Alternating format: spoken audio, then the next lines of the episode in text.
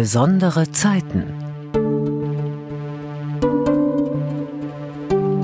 Ja, wir sind zwei Männer, die zusammen leben, die sich lieben, die das Leben gemeinsam bestreiten und wir haben uns ganz bewusst dazu entschieden, eben auch Kinder zu haben. Ich habe drei Geschwister, eine Schwester und zwei Brüder und zwei Mütter. Ich habe halt zwei Mütter. Das ist halt normal für mich, ich kenne es halt nicht anders. Heilig und queer? Vom kulturellen Ideal zur bunten Kleinfamilie. Eine Sendung von Brigitte Jünger. kann jetzt Pfötchen, ne? Pfötchen. Good girl. Der Hund ist ein Mitbringsel aus Irland. Pfötchen. Ja, good girl. Kannst du das auch, Marie? Ein ganz normaler Samstagnachmittag. Bei Ursula Philipsen und Maja Zarini in einem südlichen Stadtteil von Bonn. Es wird gekocht gespielt und gemütlich zusammengesessen. Die siebenjährige Marie und ihre 13-jährige Schwester Claire haben Lust, beim Interview dabei zu sein. Ihre älteren Brüder Elias und Max, 14 und 16, bleiben lieber in ihrem Zimmer. Also für mich war immer klar, dass ich Kinder haben werde. Die Frage stellte sich eigentlich gar nicht, sondern das war für mich eine Selbstverständlichkeit. Ja, und ich habe ja immer gesagt, mit der richtigen Person kann ich mir das vorstellen, weil das ja doch eine ziemliche Verantwortung ist. Und da war es für mich persönlich ein ziemlich großer Schritt zu sagen, ja, ich bekomme Kinder. Aber mit der Maya war das gut. Ist ja bis heute auch gut, obwohl wir ja nicht zusammen sind als Paar. Machen wir das ganz gut. Ursula und Maya haben sich Anfang der 2000er Jahre kennengelernt, als sie beide noch sehr aktive Buddhistinnen waren. Für Ursula war da schon klar, dass sie Frauen liebt. Maya war zumindest offen dafür. Seit nunmehr sechs Jahren hat sie einen männlichen Partner, den sie am Wochenende sieht. Sich deshalb von Ursula und den Kindern zu trennen, stand nie in Frage. Das gemeinsame Leben mit den Kindern ist für beide Frauen das Wichtigste. Die Familie ist das Allerwichtigste in jedem Fall. Und das ist eigentlich egal, wie die Konstellation ist. Wie auch das Wichtigste ist, für mich ein Umfeld zu schaffen, was Sicherheit und Geborgenheit gibt. Claire, schaffe ich das? Nee, ne? Was? Was? Was? Schaffe ich das? Nee, ne? Was denn? Ein Umfeld zu schaffen, was Sicherheit und Geborgenheit gibt. Doch, natürlich. Das muss ich jetzt sagen. Nein. Weiß Das ich nicht. schaffst du. Ich meine, so ist halt das Leben. Es kann ja auch nicht immer alles nur idyllisch sein. Doch, das schaffst du. Du musst richtig sagen, Pfötchen. Danach, wenn das Pfötchen auf der Hand liegt, erst Marie, hast du dir immer einen Hund gewünscht? Nein, meine Mutter. Ja, die Mama wollte unbedingt einen Hund mitbringen aus Irland. Also, Ursula heißt Mami und Mai heißt Mama. Das kommt daher, dass die Maya früher, als die drei Rosen, als sie noch klein waren, hat sie viel Englisch geredet. Und im Englischen sagst du eher Mami. Und dann hat sie mich immer als Mami angeredet. Und dann blieb für sie die Mama übrig. Und Maya, Mama, das hat sich dann irgendwie so eingebürgert. Ursula und Maja haben sich Mitte der 2010er Jahre verpartnert. 2007 kam der älteste Sohn durch eine private Samenspende zur Welt. Meine Eltern waren äh, erstaunt, fanden das auch erstmal nicht so toll, würde ich, würde ich mal so sagen. Aber es natürlich damals auch so eine Situation war, die nicht so konventionell war. Und ich finde so, sie haben sich sehr bemüht, was trotzdem vielleicht auch schwierig war, vielleicht auch als die Kinder, dann kamen die ersten und die ja ich auch nicht geboren hatte und damit dann umzugehen, das war, glaube ich, vielleicht für meine Mutter nicht so sehr, aber für meinen Vater war es auch schwierig. Aber, aber das hat sich ähm, auch im Laufe der Jahre komplett gewandelt, oder? Meine Eltern waren mit meinem Coming Out relativ unproblematisch. Das war irgendwie 1990. Also es war ganz, ganz easy. Und auch meine Freundinnen haben meine Eltern immer irgendwie akzeptiert. Ich weiß noch, als Anne Will in der ARD irgendwie ihr Coming Out hatte, deinen Eltern dann hast du auch immer gesagt, Anne Will, das haben die immer geguckt, das war diese komische Talkshow. Und das war tatsächlich auch bahnbrechend, bannbrechend. Ich weiß nicht, das war so, so ein Ding. Und da gab es die Kinder ja auch schon. Es war einfach so ein Prozess der Akklimatisierung. Es ist total normal geworden. Damit beide Mütter auch auf dem Papier als Eltern galten, musste Maja die beiden von Ursula geborenen Kinder adoptieren. Bis heute ist das die sogenannte Stiefkindadoption. Ich kann mich erinnern, wir haben die Adoption von Max, als er gerade geboren war, einen Monat später oder so, irgendwie gemacht. Das war noch ein riesengroßes Thema. Wir mussten auch vor Gericht erscheinen und dann wurde uns eine ziemliche, das war so wie so eine leicht kleine Predigt, hörte sich das an. Von dem Richter, ne? Von dem Richter. Äh, Dann ging es darum, also ob wir denn wirklich dem gerecht werden können, ob uns bewusst ist, was das für eine Verantwortung ist, ein Kind und so weiter. Das war schon echt krass. Es, es mussten wir nachher nicht mehr und das ist jetzt fast 16 Jahre her. Das war damals noch irgendwie Neuland, aber heutzutage gibt es, glaube ich, sowas nicht.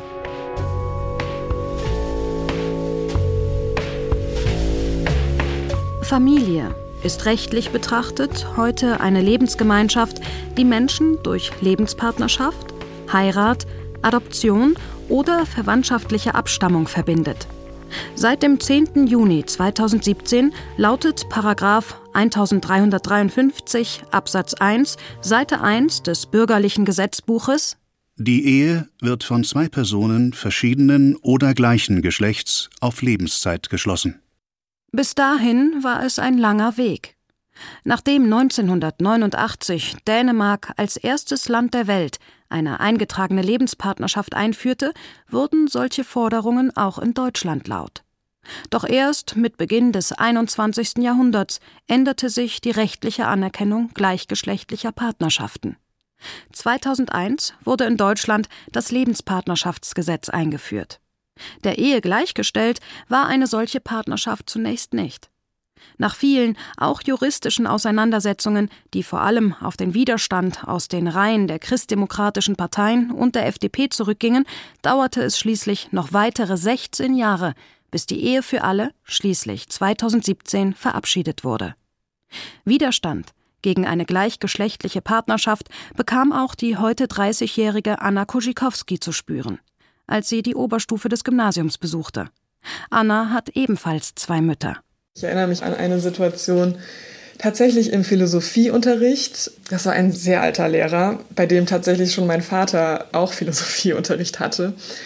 Und es ging irgendwie um Familienkonzepte und ich dachte, ja, Philosophie ist ein Fach, wo wir frei denken in alle Richtungen und es gibt eigentlich wenig Tabus so.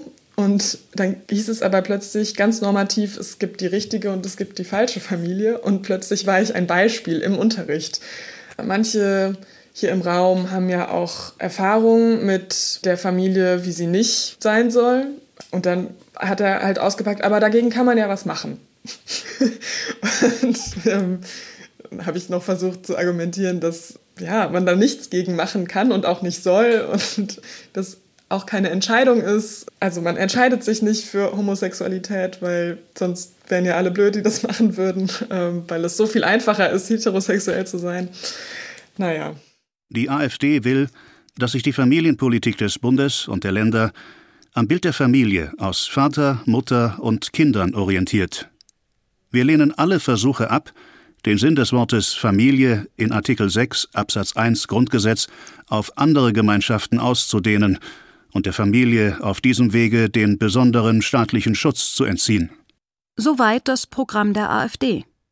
Man muss kein Wähler oder Sympathisant dieser Partei sein, um die traditionelle Familie zu favorisieren. Man sollte sich nur darüber im Klaren sein, dass es eben eine Tradition ist und kein unabänderliches Gesetz. Dazu der Theologe Manfred Becker-Huberti. Sukzessive hat sich von der Antike bis in die Gegenwart das Bild von Familie verschoben. In der Antike gehörte zur Familie an die Spitze der Patriarch, der älteste Mann in der Regel, der das Sagen hatte. Der hatte dann auch das Vermögen zu verwalten. Aber es gehörte alles dazu, was es gab. Seine Frau, seine Kinder, seine Verwandten, zum Teil sogar die Voreltern, die dazugehörten und auch das Personal war Teil dieser Familie. Alles wurde gerechnet eigentlich nach dem Haus und nicht so sehr nach der Familie, den Personen. Das war eine Gemeinschaft ne? und die gehörten zusammen. Diese Gemeinschaft wurde im Römischen Reich mit dem Wort Familia bezeichnet. Und diese Familia war heilig. Es bezeichnete jedoch weniger ein Abstammungsverhältnis als vielmehr ein Herrschaftsverhältnis. Der Pater Familias war der Familienvorstand und hatte das unbeschränkte Verfügungsrecht über alle Personen und Sachen seines Clans. Pater bedeutete nicht biologischer Erzeuger. Der hieß lateinisch Genitor. Die Vorstellung von Kernfamilie als Vater, Mutter, Kindzelle hat damals und noch lange Zeit nicht existiert. Das Ganze war ein ziemlicher Dornenweg bis zu dem hin, was wir heute Familie nennen und führt dazu, dass in dieser Zeit, beginnend im 16. Jahrhundert, die Kirche damit anfing, die Frage zu klären, was eigentlich ist eine Familie und was können wir dafür tun, damit eine Familie zu dem wird, zu dem sie bestimmt ist. Sie wird definiert. Was ist ihr Ziel? Und es heißt im alten Kirchenrecht, das erste Ziel der Ehe ist die Procreatio prolis, die Zeugung von Nachkommenschaft. Also es geht um Kinder, nämlich sie zu zeugen und zu erziehen. Und der zweite, der ist also ganz elegant umschrieben. Es geht darum, dass die sexuelle Befriedigung zwischen den Eheleuten auf die Ehe beschränkt ist. Die Kirche reagiert damit auf die Wanderungsbewegungen infolge des Dreißigjährigen Krieges. Sie schafft eine soziale Ordnung, in der Gemeinschaften mit Kindern geschützt werden. Ein rosarotes Liebesideal spielte dabei keine Rolle. Familien waren anders als heute in erster Linie Zweckgemeinschaften.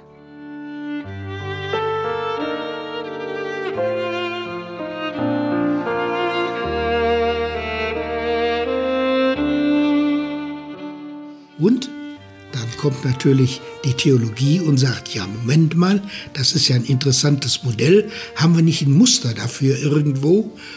Und dann greift man natürlich auf Jesus von Nazareth zurück und schaut, wo kommt denn da die Familie vor?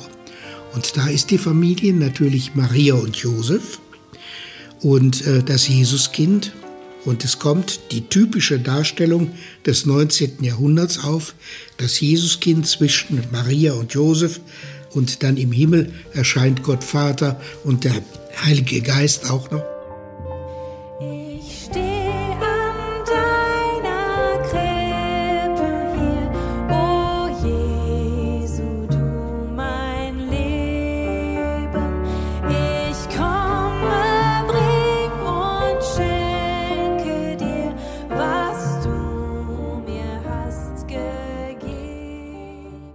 Eine ist, dass ich nicht finde, dass Josef Maria, das Jesuskind, dass das ein Widerspruch ist zu unserer Familie, weil ich finde, da geht es nicht so sehr um Geschlechteridentitäten und Rollen. Es geht mehr darum, dass es zwei liebende Menschen gibt, die ein Kind haben oder mehrere Kinder haben, die einen Familienverbund darstellen und sich lieben. Und das war bei mir nie ein Widerspruch gewesen eigentlich. Dennis de Vogt lebt mit seinem Mann Tobias in einem kleinen Ort in der Voreifel. Die beiden haben zwei Kinder. Summer, vier, und Jaden zwei Jahre alt. Nichtsdestotrotz war es natürlich aufgrund der Gesetzeslage für mich in den 90ern erstmal gar nicht denkbar, überhaupt zu heiraten oder beziehungsweise einen Partner zu haben. Das kam erst sehr viel später und dann, als die Verpartnerung und die Heirat dann möglich war und ich dann ja, Tobias kennenlernen durfte und wir dann uns lieben gelernt haben, zusammengekommen sind, dann verpartnert und verheiratet, uns haben, dann äh, hattest du den Punkt ja irgendwann mal aufgebracht, Familie und dann kam das bei mir auch wieder aufs Tableau, leibliche Kinder, ja gerne, wie geht das? Also ich habe ja auch den Namen meines Mannes angenommen. Das war dann schon in dem Denken, wir werden Familie. Auch wenn wir erstmal nur zu zweit sind, aber wir werden mhm. Familie.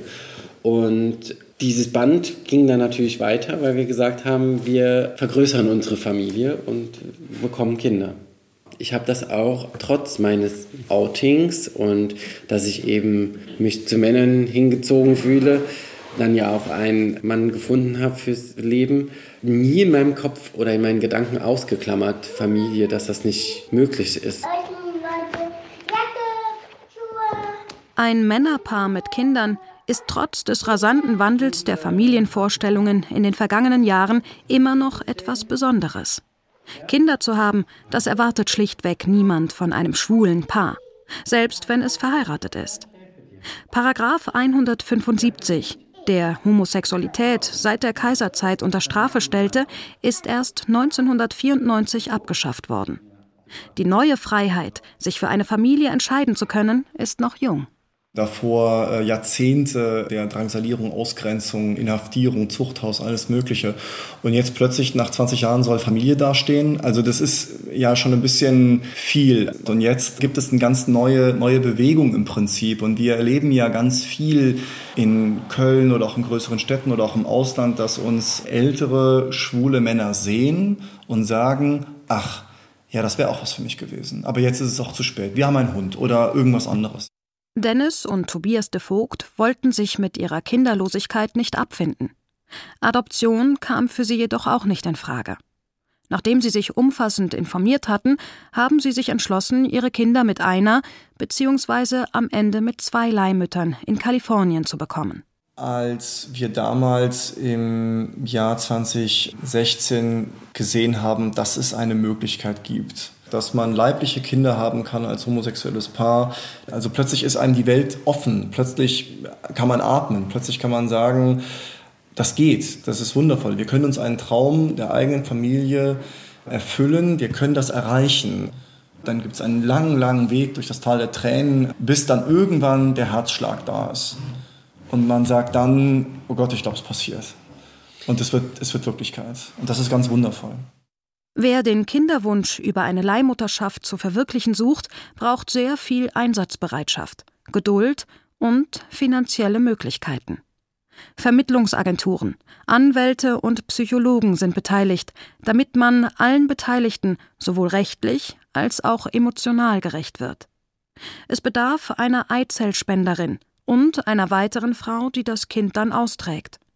In Deutschland ist dieser Weg verboten. Die im Ausland geborenen Kinder werden jedoch als Nachkommen der Väterpaare anerkannt. Dennis und Tobias de Vogt haben mittlerweile einen Verein gegründet, der über Leihmutterschaft informiert und auch dazu ermutigt.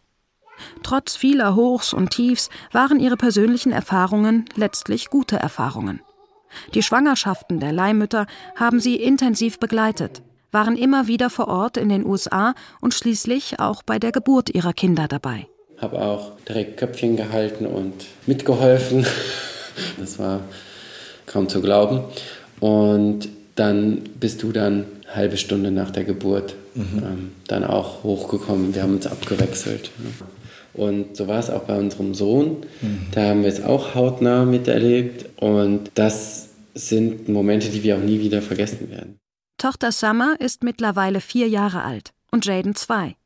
Wunschkinder, für die das Leben mit zwei Vätern selbstverständlich ist. Fragen nach einer Mutter kommen natürlich trotzdem, schon jetzt im Kindergarten. Eltern von Kindern im Kindergarten haben tatsächlich auch gefragt, weil eben die Kinder das mit nach Hause tragen. Da bin ich aber sehr positiv überrascht, weil die Eltern uns auch aktiv angesprochen haben weil uns einfach wichtig ist, auch für unsere Kinder, dass eben da die gleiche Herkunftsgeschichte erzählt wird und nicht die Kinder dann von anderen Kindern vor den Kopf gestoßen werden. Die Besonderheit ist ja letztendlich nichts anderes als das Abweichen von einem Gewohnten. Das heißt, im ersten Moment ist es besonders, was anders ist, und dann wird es immer weniger besonders. Und das leben wir, denke ich, auch ganz gut. Wir versuchen das Besondere nicht besonders zu leben, sondern einfach nur halt naja, als unser Familienmodell. Und wenn Menschen dann eine Frage haben, klären wir auf, ordnen ein. Wenn unsere Tochter fragt, habe ich keine Mama, dann sagen wir auch ganz aktiv, du hast eine Mama. Die lebt nur nicht bei uns, die hat das ermöglicht, dass du bei uns bist. Und da sind aber deine Wurzeln. Und da kommst du auch her. Und sie kennt Bilder von ihr. Wir haben, wie gesagt, ja auch Kontakt. Also das war uns unglaublich wichtig, dass unsere Kinder sich auch mit ihrer Herkunft identifizieren können und es da keine Lücke gibt, dass sie wirklich wissen, wo sie herkommen und wer sie sind. Fragen der Außenwelt kommen auf jeden Fall. Und es ist gut, wenn man dann ins Gespräch kommen kann. Dennis und Tobias de Vogt haben auch schon anderes erlebt. Eines Tages lag ein Brief in ihrem Kasten, über den sie zunächst noch Witze gemacht hatten. Das ist aber nicht so sauber geschrieben, hat bestimmt ein Kind geschrieben, hat auch die Hausnummer vergessen, aber der Brief ist jetzt angekommen bestimmt eine Einladung zum Kindergeburtstag oder irgendwie dem Onkel was geschickt. Ich habe das dann direkt geöffnet, weil ich gedacht habe, ja, steht ja auch kein Absender drauf, mache ich auf. Und dann stand eben ähm, auch in der gleichen krekeligen Schrift, haut ab, ihr schwules Dreckspack. Und das war's. Kritik. Besonders an der Leihmutterschaft und vor allem auch aus der eigenen Community sind die Defogts gewohnt.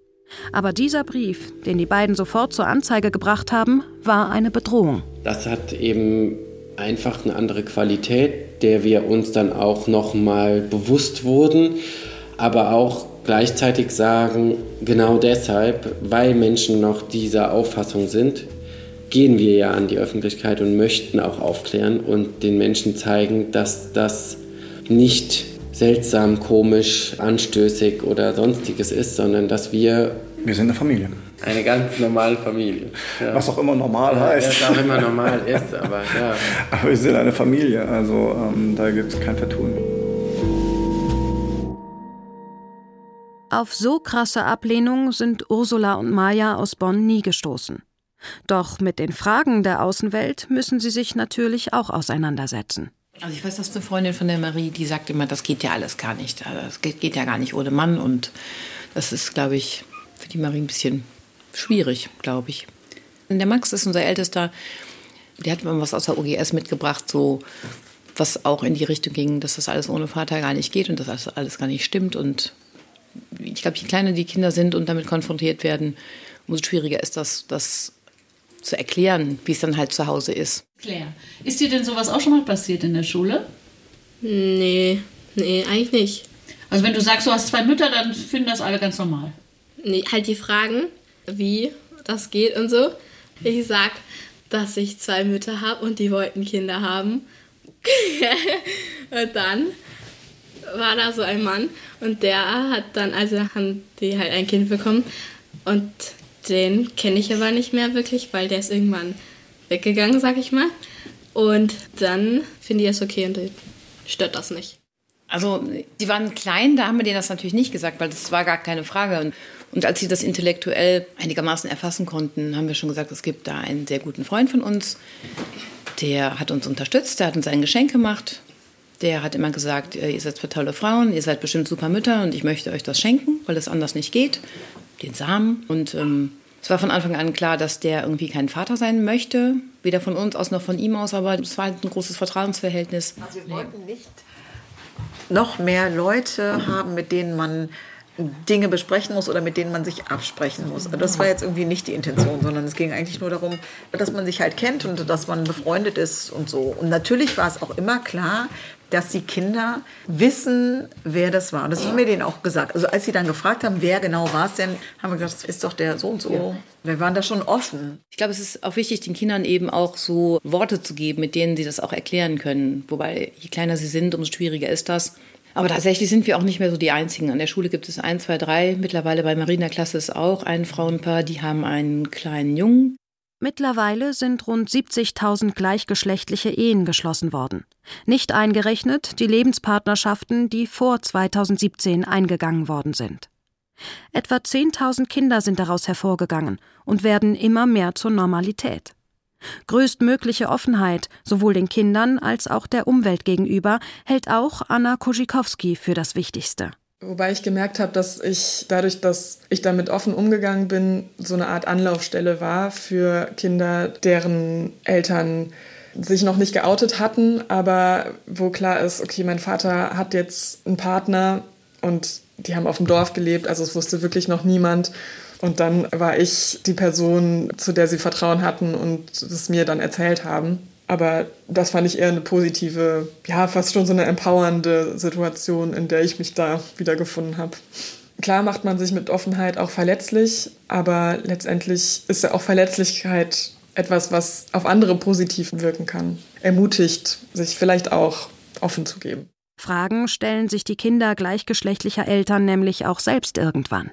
Also ja, in der Pubertät habe ich mich vielleicht noch mal mehr als andere gefragt, wie es mit meiner Sexualität so aussieht und dachte, ach, das wird bestimmt weiter vererbt. Ich bin bestimmt auch lesbisch. und ja, habe dann auch mal so ein bisschen Händchen gehalten mit einer Freundin. Ich hatte das Gefühl, die könnte vielleicht auch lesbisch sein. Ich versuche das jetzt einfach mal oder wir versuchen das. Und dann habe ich so gemerkt, oh nee, eigentlich denke ich doch die ganze Zeit an diesen Jungen und äh, irgendwie fühlt sich das komisch an. Ja, aber das war eher so ein, ich probiere das mal aus und bin auch offen für alles, aber ja, es ist nicht vererbt. Ich stehe an deiner Krippe hier, oh Jesu, du mein Leben. Die heilige Familie wie sie uns zu Weihnachten in den unendlich vielen Krippendarstellungen vorgeführt wird, haben diese Familien, falls die Normen des Glaubens für sie überhaupt eine Rolle spielen, eher nicht als einschränkendes Vorbild empfunden. Ganz im Gegenteil. Auf jeden Fall gibt es bei Maria, Josef und Jesus auch ordentlich Patchwork. Also es gibt diesen Pflegevater Josef, dann gibt es diesen ganz komisch zu greifenden Gott. Also es ist für alle klar, es ist eine Familie, aber so richtig geklärt, wer da jetzt wie leiblich und biologisch dazugehört, ist es ja nun nicht. Und das finde ich auch sehr sympathisch. Und ich finde auch sehr wichtig, welche Rolle Maria irgendwie als Mutter einnimmt und ja, dass sie so eine starke Frauenfigur ist und zuerst irgendwie auch unsicher und diese ganze Verantwortung, ja.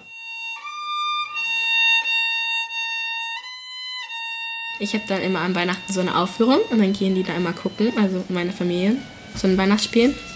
Und danach, dann kommen wir hier hin und dann gibt es irgendwann Essen und dann müssen die Kinder nach oben und dann irgendwann klingelt unten die Glocke und dann dürfen wir runterkommen. Und dann liegen da Geschenke. Und früher war halt immer noch meine Oma dabei. Ähm, dann haben wir Lieder gesungen und dann konnten wir die Geschenke auspacken und dann sind wir irgendwann ins Bett gegangen. so ungefähr.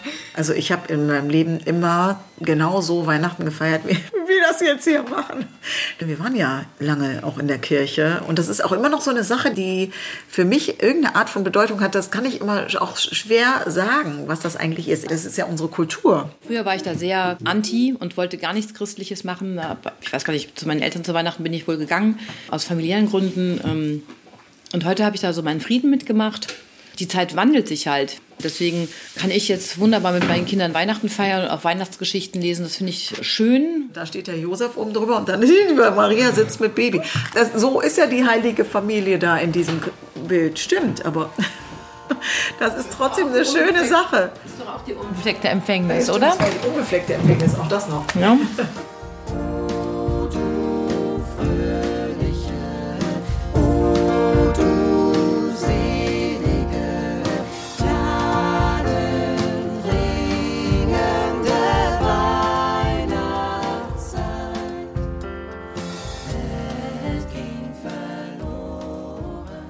Heilig und queer vom kulturellen Ideal zur bunten Kleinfamilie von Brigitte Jünger. Es sprachen Lisa Biels und Michael Müller. Redaktion Christina Maria Purkert. Regie Michael Wehrhahn. Tontechnik Matthias Fischenich. Eine Produktion des Westdeutschen Rundfunks 2023.